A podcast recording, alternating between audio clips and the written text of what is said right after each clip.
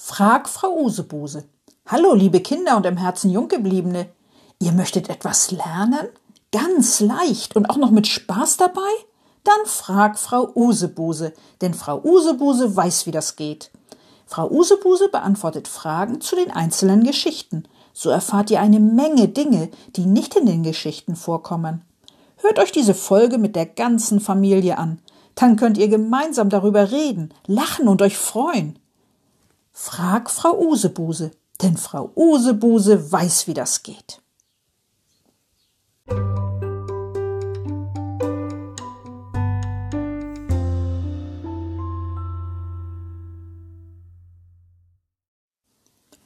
Frag Frau Usebuse zur Geschichte mit dem Plumpsklo.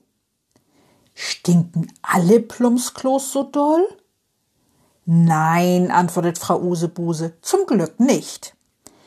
Wenn du etwas über Plumpsklos wissen möchtest, dann frag Frau Usebuse. Frau Usebuse kennt sich aus mit Plumpsklos. Sie hat schon viele Plumpsklos gesehen auf ihren Weltreisen und bei ihrem Nachbarn, dem dicken Nachbarn.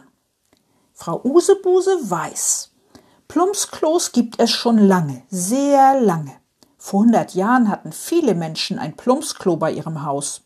Toiletten mit Wasserspülung gab es noch nicht oft.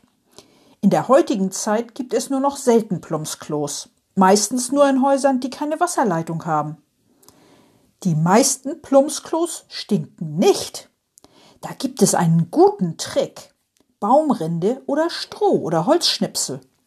Davon kannst du nach dem Pieschen eine Handvoll in das Plumpsklo werfen und nach dem Kacken etwas mehr. Das saugt die Flüssigkeit auf und den unangenehmen Geruch. Stattdessen riecht es angenehm nach Stroh oder Baumrinde. Das hat Frau Usebuse im Internet gelesen und dem dicken Nachbarn erzählt. Nun tut der dicke Nachbar immer Baumrinde auf seine Kacke. Und das riecht gut in seinem Plumpsklo, sehr gut, nach frischer Baumrinde, fast wie im Wald bei einem Waldspaziergang. Darüber ist der dicke Nachbar froh, sehr froh. Ob der dicke Nachbar die Baumrinde wohl vom Biber hat? lacht Frau Usebuse. Bestimmt nicht.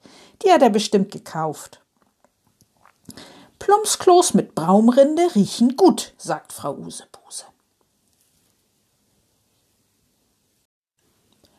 Und wenn du jetzt mit leuchtenden Augen einschlafen möchtest, dann kannst du das sofort tun.